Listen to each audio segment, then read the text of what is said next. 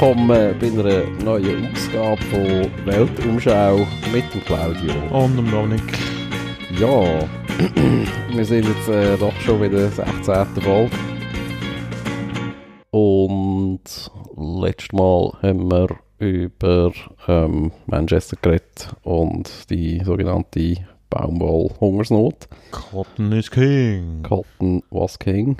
Genau. Ähm, ja, dementsprechend äh, Döme, bist du das mal dran. ja, scheint so. Und ja, ich bin ja gespannt. Bist gespannt, wie ein äh, Flexbogen. Welche Ecke aus der, aus der Welt äh, du heute eine Geschichte mitgebracht Ja, dann lade ich dich ein, da mal verraten. Ja, ich würde sagen, du bist ähm,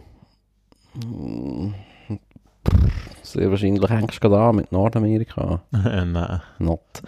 Ähm, Europa. Ja, Ja, natürlich. Wir sind, ja, ja, hast recht. Wir müssen, äh, expandieren. wir, wir müssen wieder einmal in die, in die weite gefährliche Welt raus. Das ist gerade europalastig. Ähm, ja, du redest sicher sehr gerne über Frankreich, Ja, ich rede schon gerne Aber- über Frankreich, aber nicht heute. aber nicht heute. Schade. Äh, ja, was sind noch so Steckpferde? Spanien? Ja, leider nicht. Nein. nicht. Obwohl fast. Portugal? Nein, Andorra? nein, Ja, Gibraltar? nein. Schade. ähm, ja, fast. Italien? Ja, jetzt musst eben, Ah. jetzt musst du eben überlegen, wenn ich sage fast bei Spanien. Äh, Corona-Versichtsgebiet. Oder wieso? Fast. Ja. Cäsar. Nein. Schade. Äh, Aber es geht um Italien. Nein, nein. Ah, was? Aha, nicht. Nein, nein, nein, nein, nicht. Ah, schade. Vergiss den hey bei uns mit Spanien wieder, der verwirrt dich aber. Okay. ähm, ja, egal. Ähm, ja. Ähm, Österreich. Nein. Nicht? Darf ich nochmal. das, äh, hat das gedacht, du redest irgendetwas über äh, die Habsburger. Hm. Warte jetzt, ja, was gibt's da noch so? Mhm. Ähm, ähm, ähm, ähm, ähm, Albanien, Nein. Balkan generell, Nein. auch nicht, Norden, Haben wir irgendwo. den Balkan schon mal gehabt eigentlich? Ja, müssen wir jetzt mal. Müssen wir auch mal, ja. Ja, Ja, hast du den Norden? ja also Ja, ja, schon in der Norden, ja. Dänemark, Schweden, Nein. Norwegen, Nein. Litauen, Nein. Est Estland haben wir, nein, haben wir nicht Nein. gehabt, Estland. Äh, Schweiz, nein, haben wir ja gehabt, die Schweiz haben wir gehabt. Nein. Äh, ja, was gibt's dort oben noch? Polen? Nein. Hm. Jetzt kannst du mir ja so geografische äh, Richtung geben. Wenn ich sage Polen, dann geht es Richtung wo? Westen? Okay.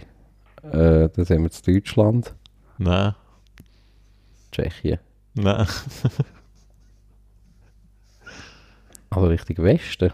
Und Ja. was geht es von Deutschland aus? Westen? Dann sind wir wieder zu Frankreich, oder? Nein, nein. Da habe ich nochmal. Hä? Ja, Großbritannien. Nein, von Großbritannien geht es Ah, Richtung ihr- Osten. Hä? Fuck. Norwegen. Nein.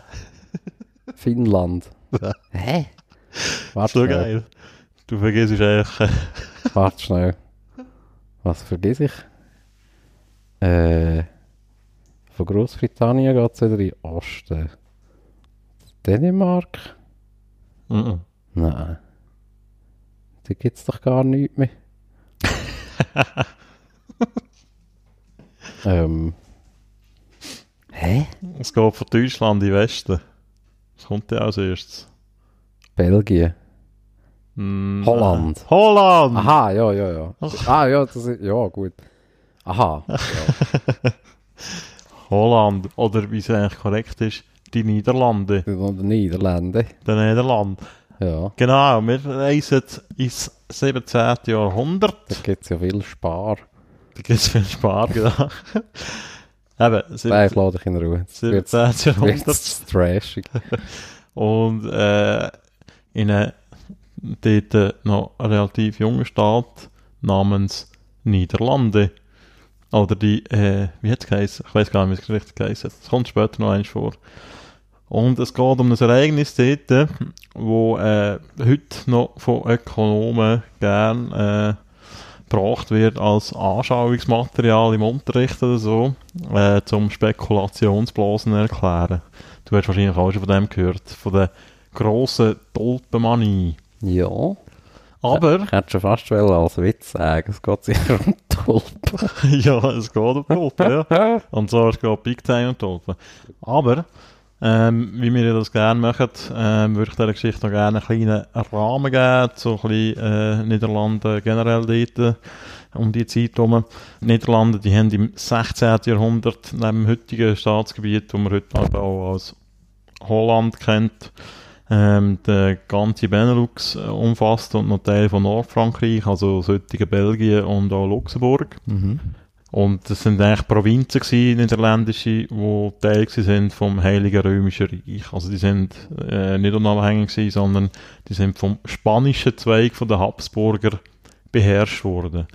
Also Spanien ist quasi wie ähm, Kolonialmacht von den Niederlanden, sozusagen. Genau. Und im 16. Jahrhundert kommt es ja in Europa zu der Reformation, ein grosses Ereignis, ein historisches, und das hat auch die Niederlande erfasst, ähm, vor allem im Norden von dem Land, dort so in der Provinz Holland, nicht wahr? Weil Holland ist ja eigentlich eine Provinz, wo eigentlich so die grossen Städte sind, wie Amsterdam, Den Haag und Rotterdam und so. Mhm. Das ist eigentlich das, wo Holland ist. Genau. Ähm, die Niederländer, die sind eigentlich bekannt dafür, dass sie äh, in der Lehre vom Galvin anhängen. Das ist ja äh, quasi ein Schweizer. Dort zwar noch nicht gewesen, aber äh, heute, er ist ein Genfer gewesen. Mhm. Genf hat äh, noch zur Schweiz gehört, aber ja. Das ist ja ähm, einer den grossen Reformatoren gewesen, neben Luther und in der Schweiz noch der Zwingli. Genau. Ähm, jetzt der spanische König Philipp II. Ich glaube, von dem haben wir auch schon in der Potosí-Folge. Ähm, der ist ein glühender Katholik gewesen und hat die äh, reform- reformierten Holländer oder die Holländer, die äh, in der Reformation angehangen sind, im Rahmen von der spanischen Inquisition gnadenlos verfolgen. Ähm, das sind aus seiner Sicht halt Ketzer gewesen. Und das hat noch mehr Widerstand unter den Niederländern ausgelöst. Ähm, es hat äh, einen Aufstand gegeben unter niederländischen Adligen. Es hat vorher ein System gegeben, wo die eingebunden sind in gewisse Entscheidungen in dieser Provinz. Und, aber wo der Philipp der Mitte 16. Jahrhundert äh, die Macht ist, ist das quasi wie so ein eingefroren. Also die sind gar nicht mehr einbezogen worden in die Entscheidungen. Das ist alles von Spanien aus quasi bestimmt worden. Genau. Ist Oh. eigentlich der Philipp der, wo also auch irgendwie der Katholik genannt wird? Das kann sein, das weiß ich nicht. Ja, also es hat doch mal mit der Isabella hat es doch irgendwie mal so das, das katholische Power Couple gegeben, oder in Spanien. Mm, Ja, bin ich nicht sicher, ob es der so. ist. Aber es Aha. könnte sein, ja, das war die Inquisition und so. Und der Ja. war wirklich ein fanatischer Katholik. Gewesen. Mhm. Genau. Eben, es kommt zu Widerstand unter den niederländischen Adligen und 1668 bricht der 80-jährige Krieg los. 80-jährig, das ist eine sportliche Zahl. Ähm, aber ja, das ist nicht ein Krieg, der 80 Jahre nonstop gedauert hat, aber es ist echt so lange gegangen, bis der, der Konflikt mal vorerst äh, gelöst worden ist. Mhm. Der ist erst gelöst worden mit nach dem 30-jährigen Krieg, äh, beim Westfälischen Frieden, ist eigentlich, sind Niederlande äh, das erste Mal äh, 1648 international als äh, souveräner Staat anerkannt worden. Und äh, eben der 80-jährige Krieg ist eigentlich äh, der Unabhängigkeitskrieg zwischen den Niederlanden und Spanien. 1681 wird die Republik der Vereinigten Niederlande ausgerufen. Aber die Kontrolle über die Territorien ist in den Folgejahren immer hin und her gegangen. Es, grob kann man sagen, sehr vereinfacht gesagt, kann man sagen, dass ähm, Niederländer äh, in der Regel so ein den Norden kontrolliert haben, eben auch bis zu dieser Provinz Holland und äh, die Spanier den Süden, da so man so ein bisschen ja, als heutiges Belgien kennt. Mhm. Genau. Es hat auch äh, in dem Gebiet von der Vereinigten Niederlande, wo eben auch hm, die Wallonie und so umfasst hat, Flandern etc., hat es auch immer äh, Spanientreue und Papsttreue Holländer gegeben. Niederländer, sorry, ich verwechsel es auch die ganze Zeit. Ich entschuldige mich bei allen äh, niederländischen Zuhörern Niederländer. und Zuhörerinnen. Ich würde es gerne auf Niederländisch Entschuldigung sagen, aber ich weiß nicht, was es heisst. Entschuldigung. Keine Ahnung. Genau. Sorry. 1609 hat es dann einen ersten... das, warte schnell, Ja. kurz, äh, ist, ist da jetzt Belgien und Luxemburg auch heute noch katholisch prägt? Oder weißt du auch nicht? Mm, Belgien, glaube ich, auch ziemlich. Ja, Luxemburg weiß ich gar nicht. Mhm. Hm. Gut. Ähm, genau. 1609 hat es mal so einen ersten grösseren Waffenstillstand gegeben, der dann zwölf Jahre angedauert hat, bis es dann im Rahmen vom schon erwähnten 30-jährigen Krieg 1621 wieder zu einem Ausbruch kommt. Und der 30-jährige Krieg, das ist ja, auch wenn man es sehr stark vereinfacht sagt, der Religionskrieg zwischen Katholiken und Protestanten äh, um die Vorherrschaft in Europa. Mhm. Genau. Und unsere Geschichte jetzt, die spielt während dem 30-jährigen Krieg in dieser Provinz Holland, wo ich ja schon erklärt habe, was das ist. Das ist so ein bisschen der bevölkerungsreichste Teil von den Vereinigten Niederlanden zu dieser Zeit, auch mit diesen Großstädten, allen voran Amsterdam und Rotterdam. Genau, und das ist auch so ein bisschen das wirtschaftliche Zentrum von dem ganzen Gebilde, oder? Mit dem Hafen in Rotterdam und Mhm. Amsterdam so ein bisschen als äh, kulturelles Zentrum. Und die niederländischen Kaufleute, ähm, die haben zu dieser Zeit als sehr risikobereit gegolten und sind mit dem sehr erfolgreich gewesen. Es hat sich äh, es, äh, viel Wohlstand gebildet in dieser Zeit, eine reiche Oberschicht hat es gegeben in der Stadt. Und die sind halt so ein klassisches Händlervolk gewesen, oder eigentlich auch ein Seevolk. Es gibt ja da die niederländische Ostindien-Kompanie, weiss ich nicht was, die haben in der später Mhm. auch Kolonien gehabt, die sind auf der ganzen Welt unterwegs gewesen, die Holländer. Niederländer, Gott verdammt nochmal. Aber es sind, sind ja auch Holländer gewesen. oder? Genau, das, das, in dem Fall stimmt es sogar, es sind Holländer gewesen, genau.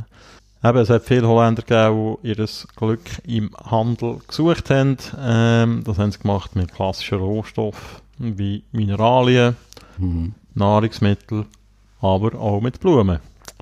Und da sind wir jetzt schon bei den Tulpen, für das sind die Holländer bis heute noch bekannt. Ähm, aber Tulpen stammt ursprünglich aus Zentralasien. Ähm, das sind meistens rote Wildtulpen gewesen, die in Steppen und Hochtälern gewachsen sind. Und ins Blickfeld der Europäer gerät die Pflanze eigentlich erst, nachdem die Osmanen Konstantinopel erobert haben im Jahr 1453. Konstantinopel, das heutige Istanbul. Ähm, das ist ja äh, quasi vor der Byzanz gewesen, also Nachfolgestaat von den Römer, äh, vom Römischen Reich, wo dann von den Osmanen eingenommen worden ist. Die haben Tulpen mitgenommen. Mm, Ja, Oder? die haben das eigentlich so im grossen Stil dort angefangen abbauen. Also der Sultan Mehmed II., der hat eine riesige Gärte angelegt in Istanbul, also in Konstantinopel, äh, mit Tulpen. Und so in der Folgezeit ähm, haben die europäische Geschäftsleute und äh, auch politische Gesandte und so aus Europa die Blumen, äh, können, die Blumen kennengelernt. Mhm. Und so ist Tulpe Mitte des 16. Jahrhunderts auf Europa gekommen. Wenn sie genau in die Niederlande gekommen ist, das ist nicht ganz klar. Äh, man geht von aus spätestens 1578, sie ist fortan aber auch schon bekannt gewesen. Eine wichtige Rolle bei der Einführung von der Tulpe hat der Botaniker Carolus Clusius gespielt. Das war ein Holländer. Gewesen. Äh, nein, das war eben kein Holländer. Gewesen. Der war nämlich ursprünglich aus Flandern, gewesen, aber er war ein Niederländer. Gewesen. Mhm. Genau. Und der hat ni- 1592 an der Universität Leinen einen Lehrgarten angelegt, unter anderem auch mit Tulpen. Das ist dokumentiert. Er war im Besitz von sogenannten Tulpenzwiebeln. Ähm, so ein kleines Interesse für so Blumen, das ist eigentlich erst so in dieser Zeit so ein bisschen aufgekommen, ähm, durch den Hu Humanismus. Ähm, das ist so ein bisschen äh, der Gedanke, dass äh, so vielseitig, vielseitige Bildung eigentlich etwas erstrebenswertes ist, oder? Und Pflanzenkunde ist der eigentlich so einen riesen Hype erlebt. Mal abgesehen von äh, klassischen Sachen wie jetzt irgendwie äh, Weizen oder so, oder? Mhm. Viele Gelehrte haben da angefangen, Pflanzenwelt zu studieren. Ähm, die haben sich vor allem für, auch für die Teilkraft von der Pflanze interessiert. Also medizinisch ja, äh, hat ja auch die Pflanze eine ganz wichtige Rolle gespielt. Äh, eigentlich bis heute, aber dort noch viel mehr, oder? Mhm. Ähm, und man hat gehofft, so äh, neue Medikamente zu entwickeln durch das Studium von der Pflanze. Der Clusius selber hat sich aber auch für die Schönheit von diesen Pflanzen interessiert und er hat schon 1573 in Wien äh, im Auftrag vom damaligen österreichischen Kaiser Maximilian II. Einen botanischen Garten angelegt. Und eben dort schon dokumentiert, dass er schon Tul Tulpenzwiebeln besessen hat. So wertvolle Tulpenzwiebeln. Nach seiner Rückkehr in die Niederlande ist der Clusius äh, äh, Mittelpunkt von einer Gemeinschaft von Forscher, Pflanzenliebhaber und Sammler. Und die haben sich so gegenseitig ihre Gärten besucht und so und haben ihr Wissen über die Pflanzen austauscht. Also, das klingt alles ziemlich schräg, aber das ist so, die sind so völlig fasziniert gewesen von, oder das, man muss sich vorstellen, das war eine Zeit von einer ersten grossen Globalisierung auf eine Art, mit der Entdeckung von Mhm. Amerika. Es hat ganz viele neue Sachen gegeben, Pflanzen, Tiere etc.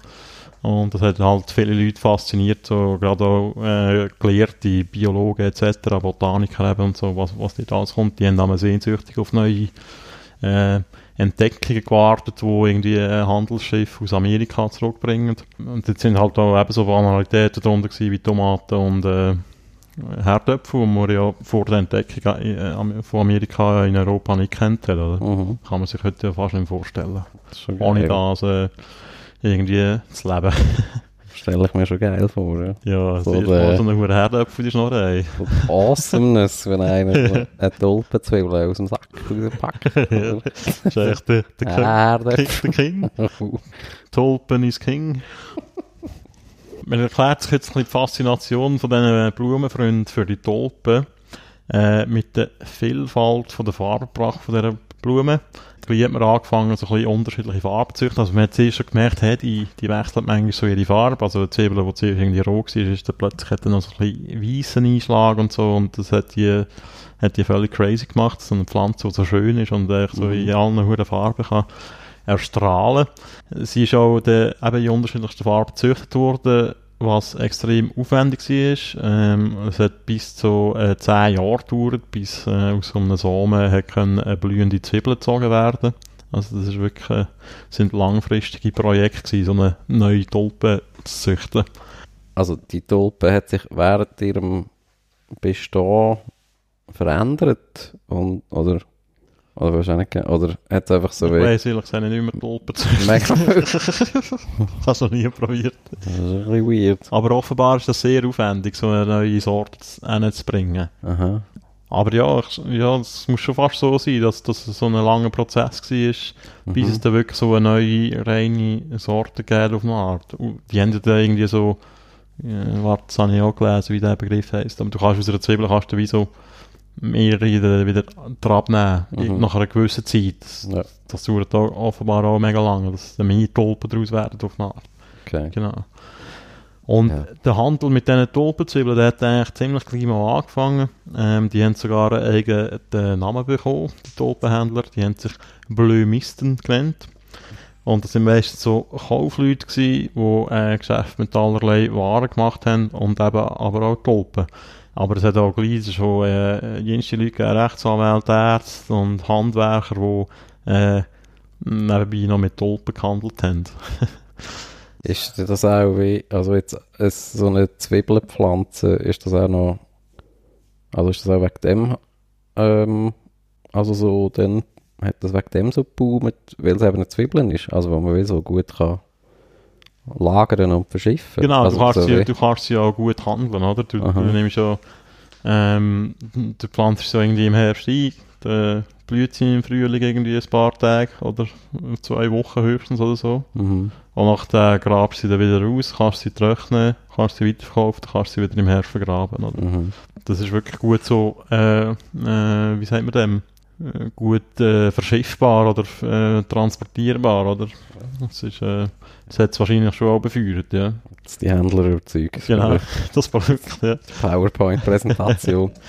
Und eben die, die wirtschaftliche Entwicklung in den Niederlanden, die ist dort ziemlich äh, vorwärts gegangen. 1611 ist in Amsterdam die Börse eröffnet worden, wo irgendwie über 300 unterschiedliche Warentypen gehandelt worden sind. Auch 1613 ist in Amsterdam die Stadt erweitert worden, hat man die sogenannten Grachten gebaut, die, der grosse Grachtengürtel. Und dort sind ganz viele neue so äh, grosse Häuser entstanden, so Herrschaftshäuser mit weitläufigen Gartenanlagen. Mhm. Und in denen ist die Tulpen, zum Teil sind die kultisch verehrt worden. Also das ist auch so ein Statussymbol gewesen, eine geile Tulpe im Garten zu haben. Es hat sogar äh, so Sammler gegeben, die einen Kunstmaler beauftragt haben, um ihre Tulpen zu porträtieren, als wäre das irgendeine Person, also das ist, als wäre das irgendein Familienmitglied, oder? also es ist wirklich äh, ziemlich crazy. Und eben die, die Tulpen, das haben wir vorhin schon angesprochen, eben die, die blühen eigentlich nur wenige Tage, bis eben so zwei, zwei Wochen habe ich gelesen. Ich kann, kann noch nie Tulpen gehen, ich kann es nicht beurteilen, ob das heute immer noch so ist. Und zu dieser Zeit haben sich die, äh, in diesen Gärten so ein bisschen die Händler versammelt, um äh, die Blumen zu begutachten. Und dann haben sie auch manchmal schon Verkaufsgeschäfte abgeschlossen. Dann sind eben die Zwiebeln im Sommer aus der Erde genommen worden, getrocknet worden, in Papier eingewickelt und dann äh, verkauft und dann beim neuen Besitzer wieder eingepflanzt worden im Herbst. Mhm. Genau. Was auch noch so ein grosser Tulpenumschlagplatz war, ähm, sind Gasthäuser. Dort sind auch viele so Gerüchte umgegangen, so, die, die Blömissen haben jetzt so die neuesten Tulpen-News untereinander austauscht, oder? Irgendwie hat man davon geredet, ja, in dem Garten von dem Typ und so, wächst äh, verdammt spektakuläre Tulpen und so, und das ist so. Scheisse, Genau. Tulpengasse. Da hat man auch so, ja, darüber geredet, so welche Sorten, äh, gleich mal aus der Mode kommt und so. Äh, und auf welche als man jetzt muss setzen, etc. Und der Hype, der wird so groß, dass in den 1630er Jahren immer mehr Leute in den Kreis der Tulpenhändler stoßen. Also das sind äh, längst nicht mehr nur irgendwelche Floristen, Botaniker und so äh, oder äh, Insider, sondern das, das sind dann wirklich Leute, die Cash machen mit dem. Also das ist eigentlich wie so 90er Jahre Börseln. Ja, genau. oder 80er Jahre, ja. Oder? Mittelwatch. Ja, wenn auch immer. Genau. Und eben der Tulpenhandel, der wird immer mehr zu einem Spekulationsgeschäft. Äh, man kauft den Tulpen und hofft, dass die Sorte an Wert gewinnt und äh, verkauft sie dann mit Gewinn weiter im nächsten Jahr, oder? Und wenn sie halt an Wert verliert, dann hat man halt Pech gehabt, sozusagen. Aber Und man, das ist- man kauft noch also man kauft noch physisch Genau, Also, das ist, das ist, Zwiebel, nicht? ja, das also- ist, das ist zuerst noch so, ja. Aha, also Das man, wird man spekuliert nicht einfach so, Ja, ja. irgendwie der rote Blabla, der wird nächstes Jahr der heiße Scheiß. Mm, Ja, Also schon, ja, mal, du hättest ja Ah, aber du das, aber, aber du, du musst ja das dafür kaufen, ja. oder? Um dann nachher etwas äh, können daraus rausschlagen. Du musst das dann auch noch haben. mhm. Und das ist auch so in dem kalvinistischen, in dieser kalvinistischen Gesellschaft ist das auch so ein bisschen kritisch beäugt worden zum Teil, weil äh, man so quasi gesagt hat, ja, da wird eigentlich irgendwie Geld gemacht mit dem Tulpen schieben, ohne dass man eigentlich wirklich etwas dafür macht, oder? halt der Arbeitsethos. Genau, man tut ja nicht etwas erschaffen oder so, oder mit Fleiss oder so ähm, äh, zu Geld kommen. Und Vor dem Riesenhype in den 30er Jahren ist das Tulpengeschäft lange ein Geschäft gewesen zwischen Züchter, Floristen und den Endverbrauchern, irgendwelche reiche Säcke, die das Ding in ihren Garten gestellt haben. Und da sind eben so ein bisschen die, die Spekulanten dazugekommen. Ähm, 1635 ist es zu einer sogenannten Finanzinnovation gekommen, wie man das nennt. Äh, es sind sogenannte Termingeschäfte eingeführt worden. Also es ist eigentlich das gleiche wie Optionen. Das heisst, man, ist, man hat einen Vertrag unterschrieben. Äh, in dem sind die Merkmale der Zwiebeln und der Preis festgelegt worden. Obwohl die Zwiebel noch in der Erde war. Und da hat man quasi wie so ein Kaufsrecht für die Zwiebeln und ist dann mit dem wiederum gehandelt worden. Und da sind wir eben so weit, dass es nicht mehr nur noch ums physische Produkt geht, sondern das Recht auf eine Tulpe, die noch irgendwo in der Erde drin steckt. Und eben durch das ist das so ein bisschen aus einem, aus Markt, der noch wenige Jahre im Monat offen war, wenn nämlich die Tulpen blüht haben und die konkreten Produkte gehandelt worden sind, ist eigentlich ein ganzjähriger Finanzmarkt geworden in no time, oder? Ähm, da hat man eben mit diesen Optionen gehandelt auf die verschiedenen Sorten und da kann da 5 Kilo Zwiebeln und weiss auch nicht was da. Mhm. Und es ist so weit gegangen, dass die Optionen zum Teil bis zu 10 Mal pro Tag den Besitzer ähm, gewechselt haben. Das ist für die damalige Zeit der sogenannte Hochfrequenzhandel. das gibt es ja heute noch, aber halt noch viel schneller. Äh, die Holländer haben dem, dem schnellen Handel Windhandel gesagt. Also die haben schon Wind. äh, Wind, Wind. Schnell wie der Wind, weißt Ah. Die haben schon einen, schon einen Namen gehabt für das. Das Ganze kulminierte bei Mitte 30er Jahre, 35 und 36 ist es so mehrere Neuzüchtungen gekommen, die einen regelrechten Spekulationsrausch ausgelöst haben und die Preise sind explodiert.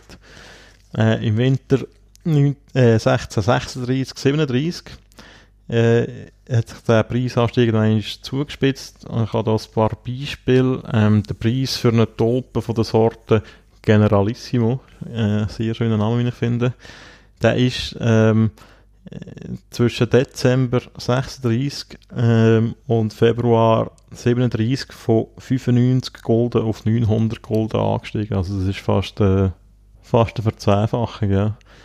Und es hat auch eine Tulpensorte gegeben namens Gouda, wie der Käse.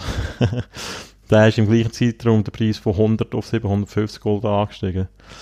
Und es hat eine ganz beliebte Sorte gegeben, Schweizer hat sich die genannt. Dort sind Preise von 125 auf 1500 Gulden angestiegen.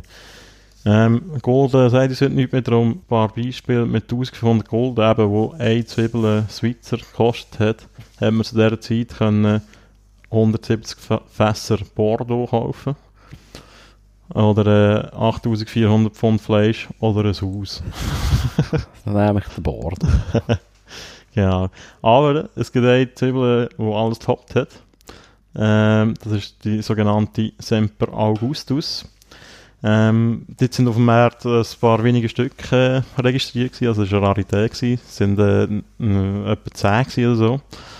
Und ähm, Anfang 1637, also auf dem Höhepunkt von dieser Blase, hat ein Exemplar von dieser 10'000 Gulden gekostet. Das sind heute ungefähr 100'000 Euro. Also das ist völlig gestört. Dann äh, kommt es zu einem wichtigen Ereignis, äh, die sogenannte Versteigerung von Alkmaar. Das war am 5. Februar 1637. Ähm, das ist um einen Nachlass gegangen von einem Walter Bartholomäus Winkel. Ähm, der war ein Wirt und hat nebenan noch Tulpen gezüchtet. Und er hatte so eine exquisite Sammlung von verschiedenen Tulpen gehabt. Und darum hat die Auktion für sehr viel Aufsehen gesorgt. Ähm, er hat so im ganzen Land dafür äh, geworben für die Auktion. Der hat über 70 verschiedene Tulpensorten gehabt. Äh, dort sind auch wirklich Exemplare darunter gewesen, die zu den begehrtesten im ganzen Land gehört haben. und eben der, der Walter, der ist gestorben. Und mit dem Verkauf hat er eigentlich wollen, ähm, das Auskauf seiner Kinder regeln. Die sind nach durch seinen Tod weise worden. Und eben die Auktion, die ist äh, zu einem grossen Ereignis geworden in der Tulpenszene. Genau. Und das Spezielle ist, es war im Februar, gewesen, oder? Also, du musst dir mal vorstellen, man hat dort die Tulpen ersteigert, die man nicht gesehen hat, weil die sind ja alle noch unter der Erde gewesen. Also, man hat eigentlich quasi dort, äh, Ja, ja. man hat dort auf Sachen gesetzt, die wo, wo noch unter der Erde sind, wo man eigentlich gewusst haben, es ist wertvoll. Aus welchem Grund auch immer, es ist mega wertvoll. Also vielleicht sind sie auch verfault. Äh. Ja. Also, so Zeugs, ja, ist natürlich auch noch immer dazugekommen. Und eben, es ist so abgemacht, dass man die erst im Sommer ausgrabt und dann quasi den Handel abschließt. Und äh, während der Auktion sind die Preise einmal angestiegen, ähm, sind für einzelne Tulpen über 5000 Gold gezahlt worden.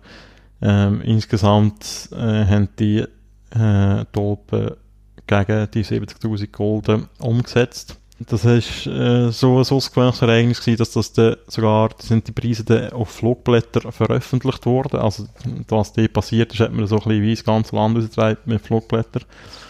Ähm, und man weiß nicht so genau wieso, aber kurz darauf sind die Preise in den Keller abgegangen. Also zwei Tage nach der Aktion, am 7. Februar, ist in Amsterdam der Tulpenmarkt Markt völlig zusammengebrochen. Wieso das genau passiert ist, ist bis heute nicht ganz klar.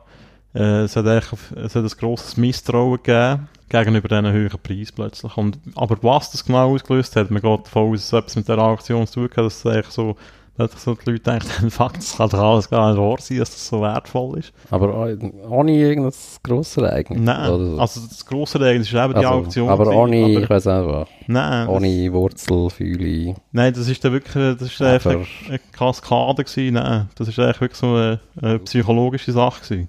Also, mm, offenbar. Also, man hat dem einfach nicht mehr geglaubt. Also, ich meine, oder, das ist ja bei anderen Gütern so. Du, die, die haben ja nur einen Wert, weil wir glauben, sie haben einen Wert, oder? Mhm. Und bei Tulpen sowieso. Das ist ja nicht etwas, was du jetzt irgendwie zum Überleben brauchst, wie jetzt, keine Ahnung, Weizen oder so. Also, das muss ja nicht, äh, Ja. das hat ja keinen reellen Gegenwert. Das ist eigentlich irgendetwas Schönes und etwas Seltenes, oder? Mhm.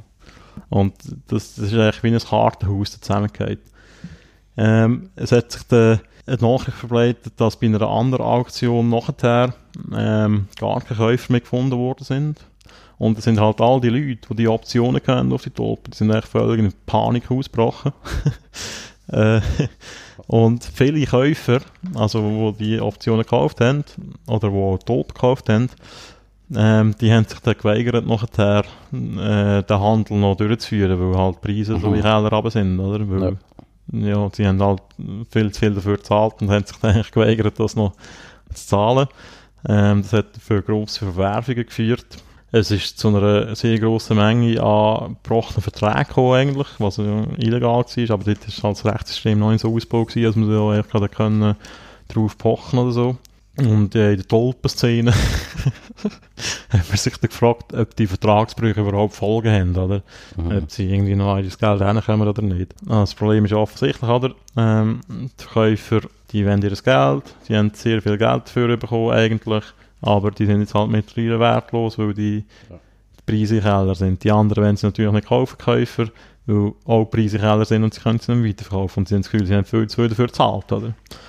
Ähm, es ist über ein Jahr gegangen, bis eine Kommission eingesetzt worden ist, ähm, wo das Ganze hat sollen regeln.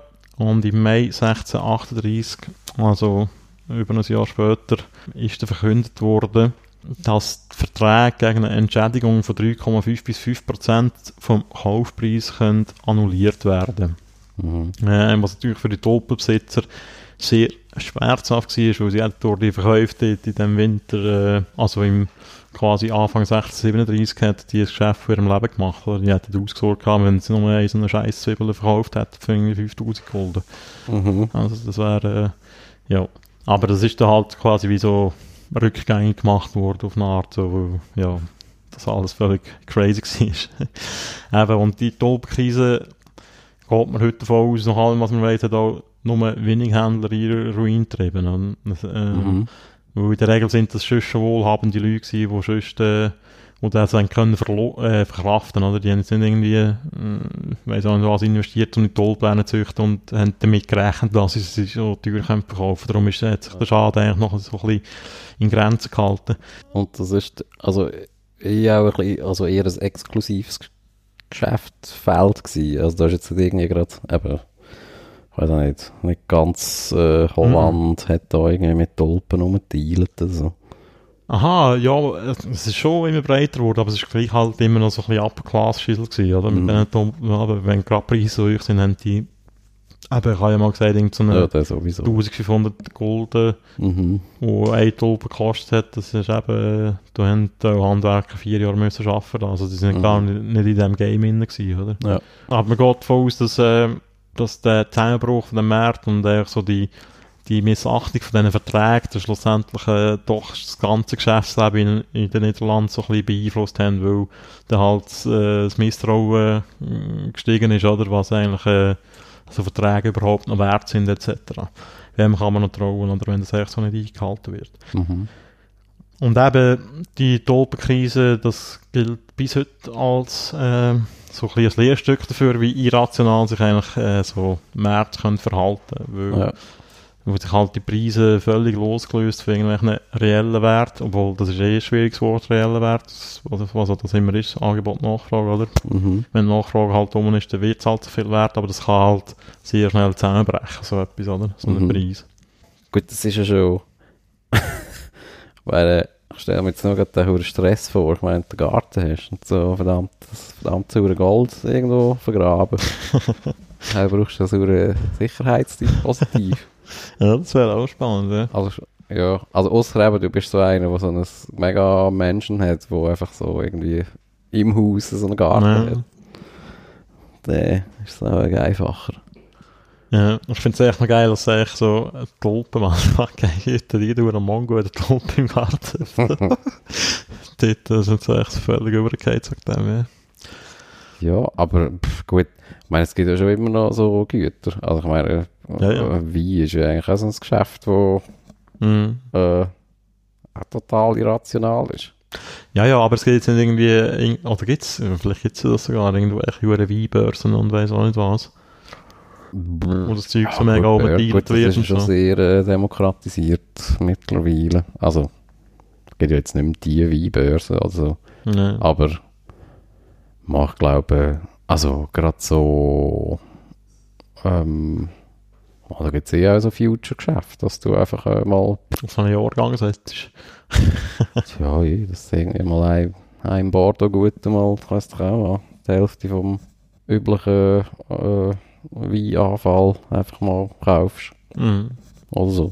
Und da gibt es ja auch die Diskussionen. Also so, ja, wo halt irgend, aber irgendwo hört ja dann auch, eben bei so einem guten Wein, hört einfach mal, es gibt einfach eine, es gibt eine Obergrenze an Preis, wo, Mhm. wo irgendwie die Arbeit äh, ja, irgendwie repräsentiert oder den Wert von der Arbeit irgendwie auch darstellt Mhm. oder darstellen kann. Der ganze Rest ist einfach so, ja eben dann halt so Nachfrageüberschuss irgendwie.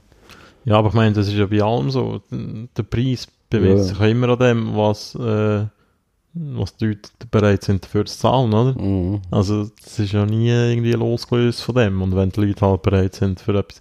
Das Problem ist dann halt echt, wenn sie nur bereit sind dafür zu zahlen, weil sie wissen, sind andere auch bereit dafür zu zahlen und darum mit dem von verhandeln. Mhm. Das ist ja genau das Problem bei diesen Scheißtolpen, oder? Weil, äh, Also die haben ja nicht- die, die, die Händler haben, also die meisten Händler, die, also die, die Geld mit dem verdienen, die haben das nicht gekauft, weil sie eine schöne Blumen haben wollen und mega viel dafür zahlen, um sie daheim irgendwo Mhm. Dings äh, vergraben, sondern sie haben damit gerechnet, die Preise, die steigen das hört nicht mehr auf, oder? Ja, Und äh, ich, ich werde reich mit dem. aha, Ja, das wäre äh, Tulpenmanie in den Niederlanden. Das ist geil. Ja. Was mir noch vorher in den Sinn gekommen ist, ist auch wie viel Scheiß eigentlich erzählt wird. Einfach so, gerade so, auch von Historikern.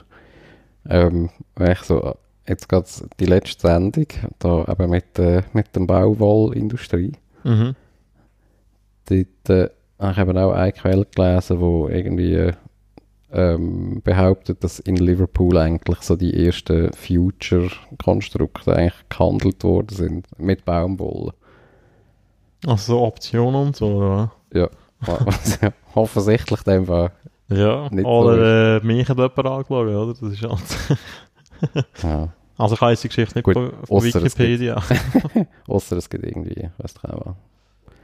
Ja, Außer man kann das wieder, weißt du auch nicht. Man kann Future und Future und Genau, bla. man kann es dann wieder so umdefinieren, dass das eben doch nicht ganz das Gleiche war und so und dass das jetzt so richtig das war und Mm. ja, ist ja auch egal. Auf jeden Fall Ja. finde ich es faszinierend, dass äh, schon im 17. Jahrhundert und zwar im relativ frühen 17. Jahrhundert so Zeugs gegeben und Ja. dass, dass das eben, oder man könnte heute manchmal das Gefühl bekommen, so der ganze Wahnsinnskapitalismus, das ist eine Erfindung vom irgendwie 20. Jahrhundert so, und das ist eigentlich nicht so. Mhm. Das geht schon lang. Gut, Wunderbar. dann sind wir am Ende und äh, Schön. Hören wir uns hoffentlich bald wieder. Und bis zum nächsten Mal. Gute. Zeit. Ciao. Tschüss zusammen.